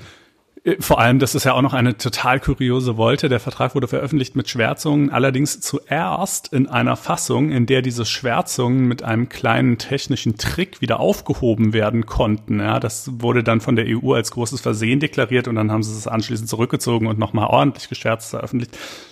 Man kann natürlich auch mutmaßen, ob dieses Versehen vielleicht gar kein Versehen war, sondern eigentlich ja. äh, äh sozusagen ne, äh, eben doch Absicht, äh, um der Öffentlichkeit zu erkennen zu geben, was da wirklich drin steht. Und ja, was ja, steht da eigentlich wirklich? Ja, man muss ehrlicherweise sagen, also dann, dann haben sie aber nicht besonders klug gehandelt, denn es sieht eher schlecht aus für die EU, muss man sagen. Also es geht jetzt nicht glasklar ähm, daraus hervor, die EU hat recht, sie hätte jetzt oder sie könnte AstraZeneca zwingen dazu, ähm, auch bei den äh, UK-Lieferungen Abstriche zu machen. Das geht daraus überhaupt nicht äh, hervor. Es ist eigentlich vor allen Dingen eine sehr interessante, ähm, äh, sehr interessanter Einblick darin, wie solche Verträge geschlossen werden über Dinge, von denen man ja noch nicht besonders viel weiß zu diesem Zeitpunkt. Mhm. Ne? Also der Vertrag starb vom 26.8., also vom August, wo man, wo das wirklich noch in den Sternen stand, ne? Und man eigentlich nur gute Hoffnung hatte, dass AstraZeneca da tatsächlich einiges liefern konnte, aber wie, äh, wie wirksam das ist und auch wie schnell der verabreicht werden kann, keine Ahnung, ja. Und deswegen ähm, kommt jetzt ähm, ähm, da ins Spiel die sogenannten Best Effort Klauseln und äh, das weiß jetzt ja inzwischen auch jeder, der ähm, ähm, der sich damit ein bisschen beschäftigt hat. Also vorher natürlich äh, hatte man davon noch nicht so viel gehört, aber jetzt auf einmal ist es in aller Munde und da geht es eigentlich im Grunde genommen nur darum festzulegen, dass ähm, die beste vernünftigerweise zumutbare Anstrengung da äh, versprochen wird von Seiten des Impfstoffherstellers, weil der eben auch nicht zusichern kann, was passiert, wenn ähm, wenn äh, diese äh, diese unzähligen äh, Tests zum Beispiel nicht ähm, die richtige das richtige Ergebnis bringen oder wenn da tatsächlich noch der bei der Zulassung irgendwas schief läuft. Also im Grunde genommen ist es ähm, so ein Ansatz, wo man einfach nur sagen kann, ähm, ja, also wir strengen uns an, wir bemühen uns und ähm, wenn es dann, ähm, wenn es gut läuft, dann können wir dieses und jenes liefern. Ne? Und da muss er auch sagen, auf der anderen Seite, das sprach nun zugunsten der Rechtsposition von der EU-Kommission, waren ja auch konkrete Liefermengen genannt. Ja, also schon auch ähm, ein Indiz dafür, dass man sich da also mehr als einfach nur eine, das, das gute Bemühen ähm, ähm, äh, versprochen hatte. Aber muss sagen, das Ganze findet jetzt nun auf Basis vom belgischen Rechtsstand und äh, auch dieses ähm, dieser diese Best Effort Klausel ist auch im Vertrag relativ ähm, groß aufgeschmückt, ja, und man kann ziemlich genau sehen, ähm, was damit eigentlich gemeint ist. Und da muss man eben auch feststellen, also ähm, jetzt die Daumenschrauben ähm, kann äh, die EU-Kommission nicht äh, anlegen. Das Ganze ist übrigens auch deswegen, und vor Gericht würde sie wahrscheinlich auch den kürzeren ziehen, weil eben exakt nicht das, was du jetzt schon auch äh, angedeutet hast, da ähm, geregelt wurde, nämlich die Frage, was muss man bei Lieferkürzungen eigentlich tun? Muss man gleichzeitig auch andere ähm, äh, Verträge sozusagen angreifen und, und insbesondere die Vereinbarung zum Beispiel mit UK nochmal modifizieren, wenn das da Lieferengpässe gibt. Das geht eben aus diesem Liefervertrag explizit nicht vor. Äh, nicht ja. Äh, also ich, ich muss sagen, ich äh, finde es ganz kurios, weil jetzt haben wir den Vertrag, ja, der ist übrigens auch über 40 Seiten lang und kein Genuss zu lesen. Ähm, und die Einschätzungen gehen trotzdem ziemlich darüber mhm. auseinander. Also äh, ich habe wirklich äh, teilweise selber mit, mit Vertragsrechtlern gesprochen, teilweise auch eben verschiedene Einschätzungen einfach in verschiedenen Medien gelesen und äh, die einen sagen so, die anderen so. Ne? Obwohl, also ein Problem ist natürlich eben, dass man nicht weiß, was hinter diesen Schwärzungen sich ja. verbirgt. Der Spiegel Online hatte da diese, diese Version, die von denen gibt's aber dann auch nur so eine sinngemäße Zusammenfassung. Ich habe diese Version, in der man das offenlegen konnte, selber leider nicht in die Finger bekommen. Deshalb weiß ich ich nicht, was da noch gestanden hätte. Ähm, und ja, also ne, diese Best-Effort-Klausel, die zieht sich schon so ein bisschen durch den Vertrag, äh, aber ähm, es ist halt nicht ganz klar, was darunter gemeint ist. Und es gibt dann auch zum Beispiel, also eine Klausel, die sieht erst so aus, da geht es eben genau darum, dass Verträge, die nachher geschlossen werden, nicht die äh, Lieferverpflichtungen gegenüber der EU äh, beeinträchtigen können. Aber da steht dann bizarrerweise Verträge, die die EU schließt, also mhm. weitere Verträge und nicht Verträge, die AstraZeneca schließt, wo man denkt, hä, welche Konstellation soll denn damit jetzt überhaupt gemeint sein? Das ist überhaupt nicht einleuchtend, für welchen Fall das auch nur gedacht sein könnte, diese Bestimmung. Das ist übrigens äh, Klausel äh, 6.2, wenn es irgendjemand mal ernsthaft nachlesen wollen sollte, ja, äh, packen den Vertrag in die Show Notes. Ähm, also, long story short, obwohl man ihn jetzt hat, den Vertrag ist es immer noch nicht so sonnenklar. Ja aber ehrlicherweise auch hier wieder es wird ja eh wahrscheinlich nicht zum Gerichtsverfahren kommen. Das nee. ist ja auch absolut nicht zielführend, weil es ist auch fast egal, wer Recht hat. Hauptsache ja. die EU schafft es halt irgendwie möglichst schnell möglichst viel Impfstoff zu kriegen. Das ist auch. Also man muss ja sagen, das, was du jetzt gerade erwähnt hast, dass es natürlich auch andere Stimmen, Stimmen gibt, die, ähm, die das anders sehen. Also ich habe jetzt nur mit Vertragsrechtlern gesprochen, die gesagt hm. haben, also die EU hat da einen schweren Stand.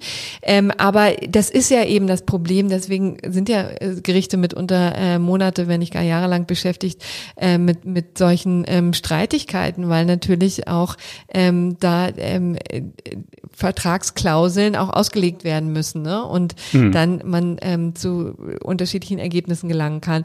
Aber wie du ähm, recht, also du hast ja natürlich recht, wenn du sagst, das Ganze ist wahrscheinlich auch eher ein theoretisches Problem oder etwas so oder ein politisches, sagen wir mal so, weil natürlich will man ja sich gar nicht auf eine Rechtsstreitigkeit einlassen, sondern man will ja eigentlich die Lieferung haben und da sind ja alle dran interessiert, dass das so schnell wie möglich geht. Vielleicht noch ein äh, Gedanke, der, finde ich, auch in der öffentlichen Debatte so ein bisschen untergegangen ist. Ich weiß auch nicht genau, ob das geholfen hätte, aber es ist natürlich wirklich auch eine besondere Konstellation, weil AstraZeneca ja zusammen mit der Oxford University diesen, ähm, diesen Impfstoff hergestellt hat ähm, und der ganz klar steht unter der Prämisse, dass damit kein Geld verdient wird. Ne?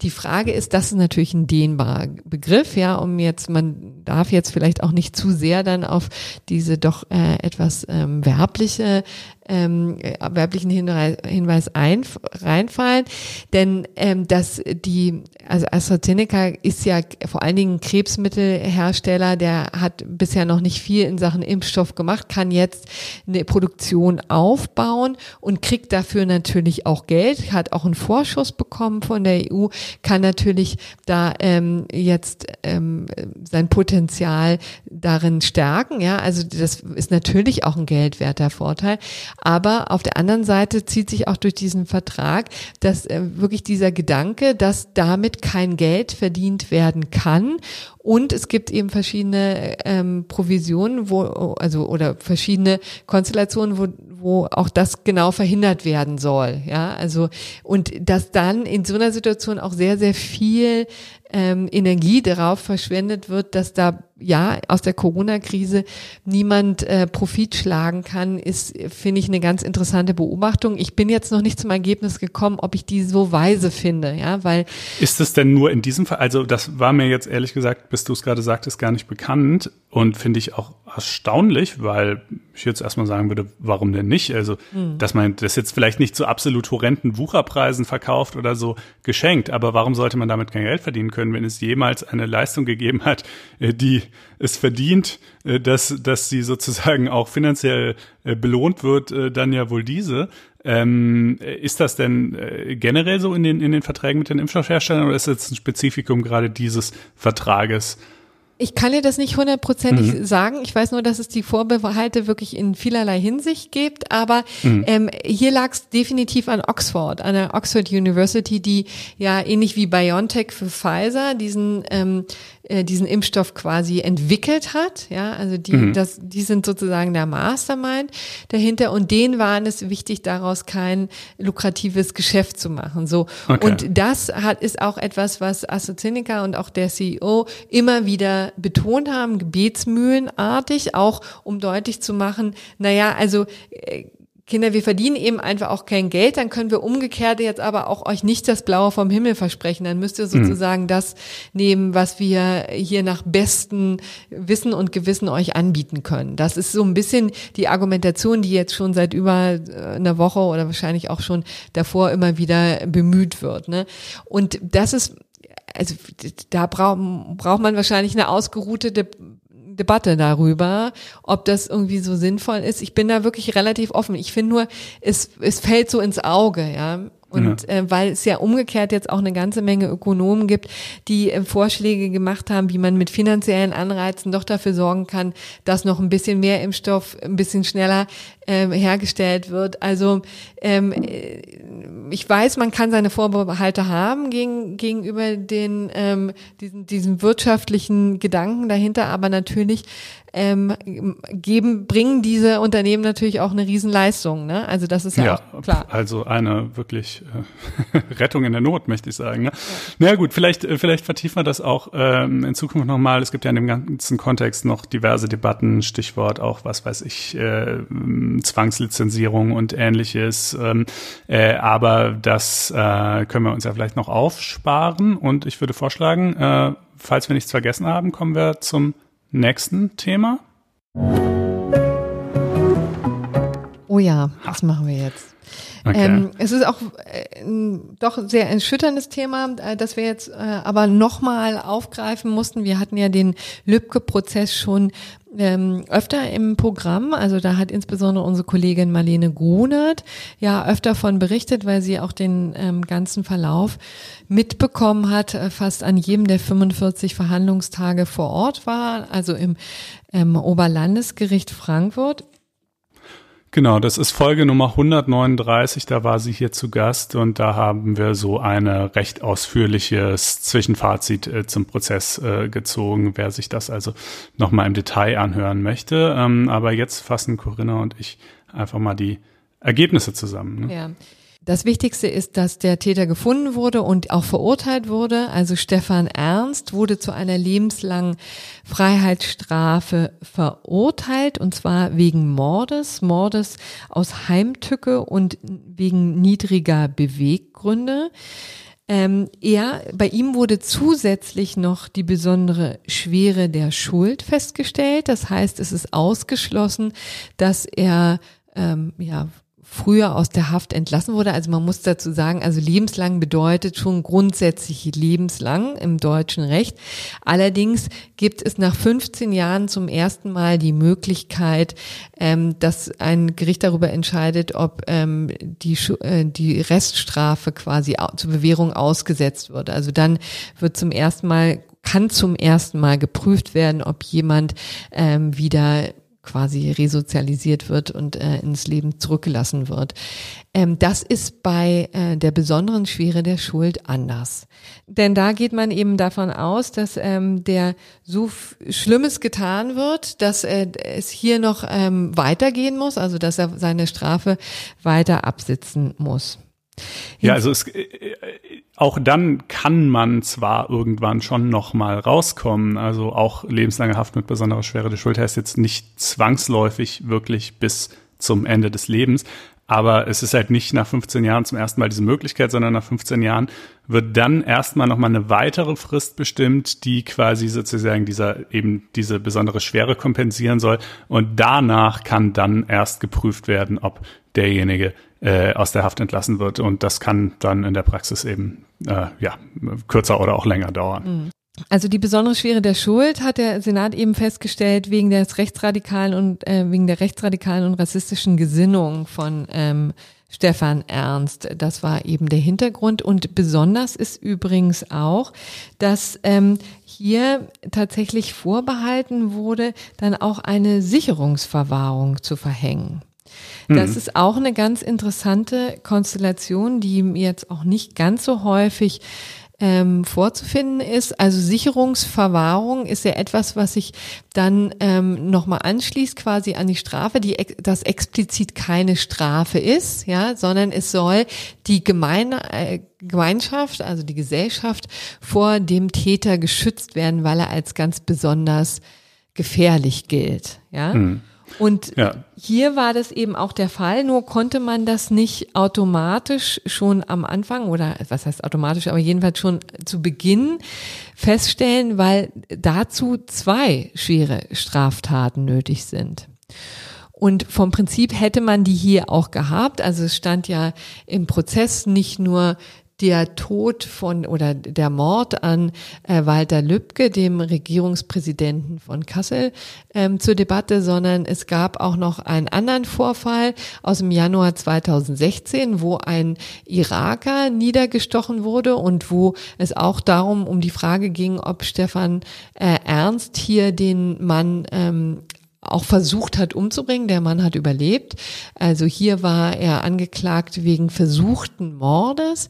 Aber der, ähm, der Senat hat den, hat Stefan Ernst, den Angeklagten, in diesem Fall freigesprochen, weil ähm, nicht hinreichend ähm, sicher geklärt werden konnte, dass er es auch tatsächlich war. Also es gab verschiedene Dinge, die dagegen sprachen und deswegen waren das, ähm, war der Senat nicht vollständig überzeugt davon und musste ihn ähm, in dubio pro reo freisprechen. Und deswegen gab es hier nur eine ähm, Tat, die überhaupt ähm, sozusagen ähm, berücksichtigt werden konnte bei der Entscheidung über ähm, Sicherungsverwahrung und deswegen musste man jetzt auf diesem äh, ja quasi auf diese Krücke zurückkommen und sagen, die wird nur sozusagen, die wird nur, wie ist die Formulierung?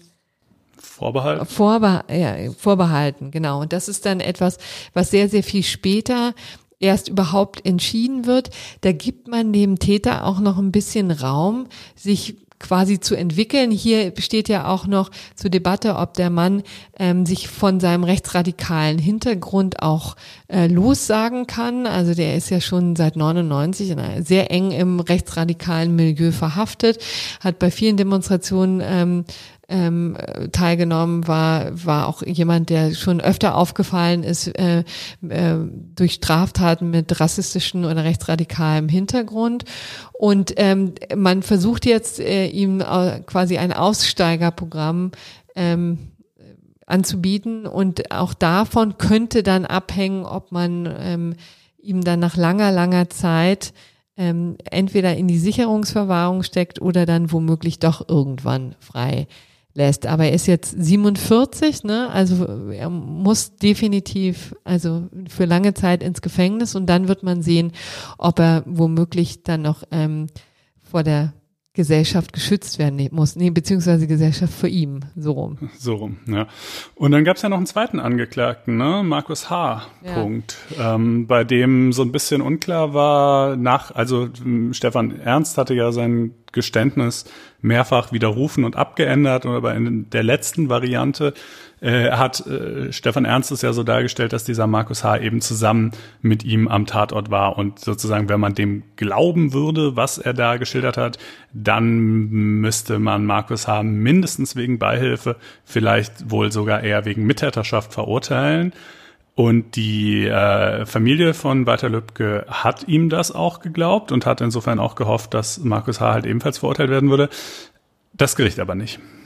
Nee, also da auch hier wieder ähm, Freispruch in dubio pro reo. Ähm, das hat eben auch der Vorsitzende Richter bei der Urteilsverkündung relativ ähm, lange ausgeführt, dass es eben ähm, natürlich sch schwer ist für die Familie, für alle die, die sich jetzt Klarheit erhoffen von, ähm, von diesem Urteil. Das ist ja immer ein Wunsch, der sich mit so einem Verfahren verbindet, dass jetzt auch eine Tat vollständig ähm, aufgeklärt wird. Und hier muss man sagen, dass das Gericht eben nicht vollständig überzeugt äh, war und ihn eben auf Basis der Unschuldsvermutung freisprechen musste.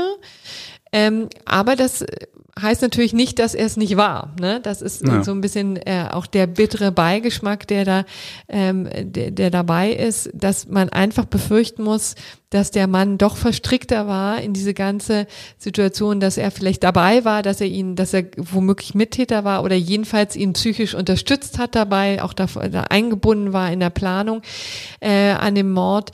Äh, also das ist das sehr unbefriedigende an diesem Urteil. Einerseits ähm, die, die, die, die, der Freispruch äh, ähm, was jetzt ähm, den, den Mittäter angeht oder zumindest den Beihelfer, ähm, Herrn H. Punkt.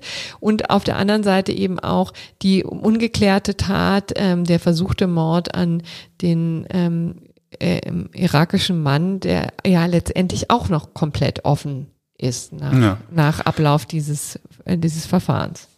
Ja, also psychische Beihilfe, Anstiftung und so weiter, das hat das Gericht ja schon auch alles ausführlich geprüft, aber sie haben eben gesagt, ja, nee, also Stefan Ernst und Markus H., die standen mehr so auf einer Stufe. Ist jetzt nicht so, dass der H. den Ernst da in diese Tat hineingetrieben hätte oder ähnliches, sondern das waren halt einfach beide stramme Nazis und ähm, äh, fanden das im Zweifelsfall beide irgendwie gut, aber es ließ sich halt eben irgendwie nicht erhärten, dass der Hader so eine treibende Kraft oder ähnliches gewesen sei. Verurteilt haben sie ihn äh, immerhin, aber auch nur wegen ähm, des Beschaffens der Waffe, ne, zu anderthalb Jahren nach dem äh, Waffengesetz auf Bewährung.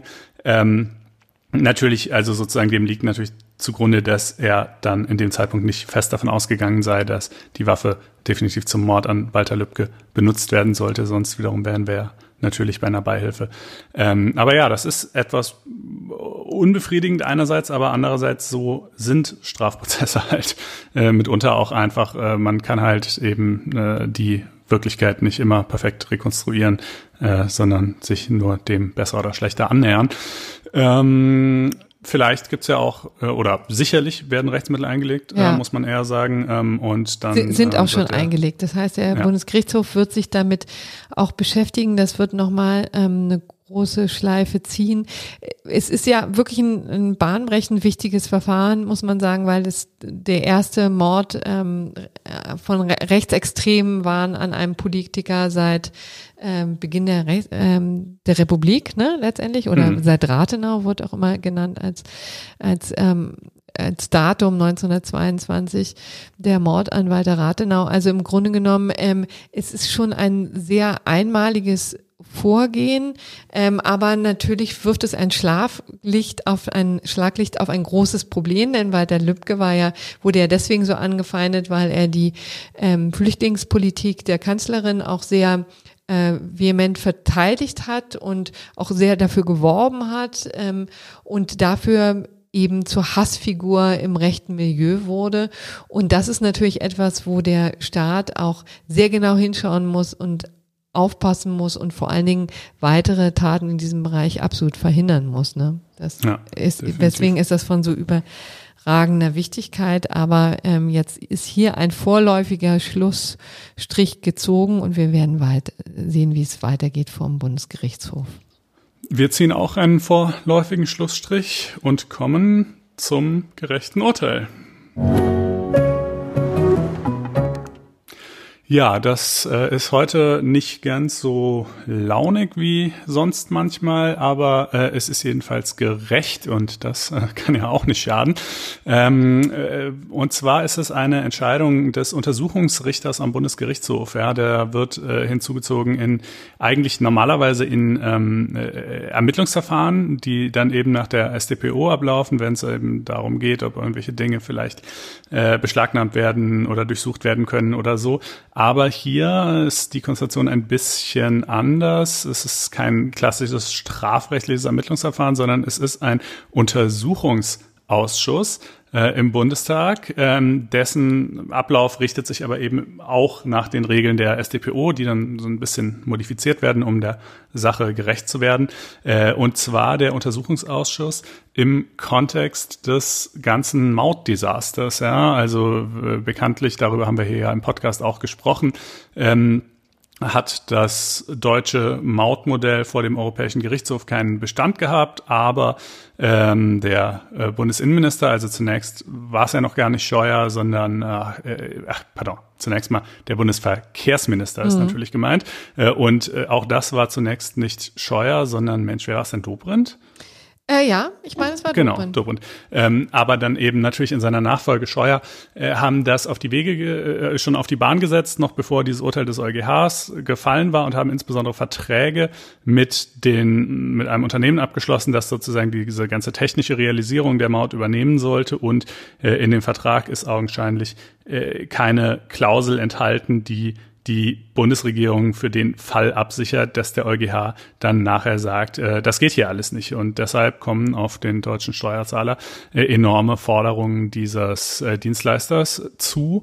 Äh, und natürlich stellt sich die Frage, wie kann das sein? Wie konnte man so blöd sein? Die äh, rechtlichen, europarechtlichen Bedenken an dem Modell waren nun wirklich hinlänglich bekannt, auch wenn Scheuer das gerne bestreitet. Ähm, äh, und deshalb gibt es halt einen Untersuchungsausschuss. So. Und in im Kontext dieses Untersuchungsausschusses stellte sich jetzt eine ganz konkrete Frage. Äh, also zunächst mal wollte der Untersuchungsausschuss gerne die Mails, die Scheuer von seinem Bundestags-Mail-Account, der ist ja auch Bundestagsabgeordneter, ähm, ans, äh, an verschiedene Stellen im Verkehrsministerium geschickt hat. Ähm, dieser äh, dieser Wunsch wurde dann schon etwas abgespeckt, dass sie erstmal nur so Metadaten zu den Mails haben wollten, also sprich wann, wie viele, an wen und nicht unbedingt wirklich den eigentlichen Inhalt. Aber auch das ähm, äh, wurde eben abgelehnt äh, von der Regierung, weil sie gesagt haben, nein, ähm, hier werden ja sozusagen verschiedene Ebenen und Funktionen von Herrn Scheuer vermengt. Äh, Mails, die er von seinem Bundestagsaccount aus schreibt, die schreibt er ja in seiner Funktion als Bundestagsabgeordneter und nicht in seiner Funktion als Verkehrsminister, aber nur um letztere geht es hier ja. Und außerdem können die ja sogar auch private Dinge enthalten, die vielleicht noch nicht mal mit seinem Bundestagsmandat zu tun haben, sondern einfach mit ganz gänzlich anderen Dingen. Äh, und deshalb ähm, sei das hier eben äh, ein, ein äh, Eingriff in seine informationelle Selbstbestimmung, ähm, der äh, so nicht in Ordnung wäre. Und mit dieser doch, wie ich finde, recht haarsträubenden Argumentation hat der Untersuchungsrichter am BGH dann auch äh, deutlich aufgeräumt und hat gesagt, ähm, doch, das ist hier schon gar kein Grundrechtseingriff, denn äh, Herr Scheuer agiert eben, wenn er Mails über seinen Bundestagsaccount schreibt, nicht als Privatperson, die vor dem Staat zu schützen wäre, ja. äh, sondern vielmehr gerade als Teil der Staatsgewalt. Und natürlich ist es theoretisch vorstellbar und kommt in der Praxis bestimmt auch hin und wieder vor, dass Bundestagsabgeordnete über ihre Bundestagsaccounts auch irgendwelche Infos schicken, die äh, vielleicht tatsächlich eher ihrem Privatleben zuzuordnen sind. Aber, Aber das ist dann halt lassen. Genau, das ist dann halt einfach ihr Problem. Vor allen Dingen könnte man ja, wenn man es anders sähe, auch einfach äh, sozusagen jedem Auskunftsersuchen ähm, äh, zuvorkommen, indem man Privates gezielt mit beruflichem vermischt äh, und sagt, ja, sorry, das ist jetzt sozusagen alles vor eurem Zugriff geschützt. Äh, insofern, das scheint mir also das gerechte Urteil oder vielmehr ist es natürlich ein Beschluss, also der gerechte Beschluss der Woche zu sein. Ja, wunderbar. Und dann kommen wir jetzt zum Ende, ne? Ja, äh, wir sind im Grunde genommen schon am Ende. Wir äh, hoffen, es hat euch gefallen. Wir würden uns wirklich äh, echt immer noch freuen, wenn äh, ihr äh, uns vielleicht ein paar nette Worte sagen wollt, entweder unter faz.net-einspruch-podcast äh, oder aber auch gerne im Apple iTunes Store, dem lila-weißen App-Symbol auf eurem iPhone. Äh, das wäre ganz besonders klasse. Wenn ihr uns da Sternchen gebt und vielleicht einen Kommentar schreibt, dann wird der Podcast auch prominenter ausgespielt und von äh, mehr Leuten gehört. Ähm, und natürlich nicht zuletzt, wenn ihr auf faz.net-einspruch testen ginget und dort ein Probeabo abschlösset. Äh, in diesem Sinne. Ja, du, ich glaube, du wurdest an, äh, animiert hier von meinem Soundbed Ambiente, was ich im Hintergrund jetzt hochgezogen habe zum Schluss, damit wir alle so ein bisschen aus diesem Podcast gleiten können. Hörst du es? Ja, total schön. Das ist, das ist ein sehr sanfter Ausstieg. Und ja, äh, in diesem Sinne bleibt gesund, macht's gut und bis nächste Woche. Bis nächste Woche. Tschüss. Ciao.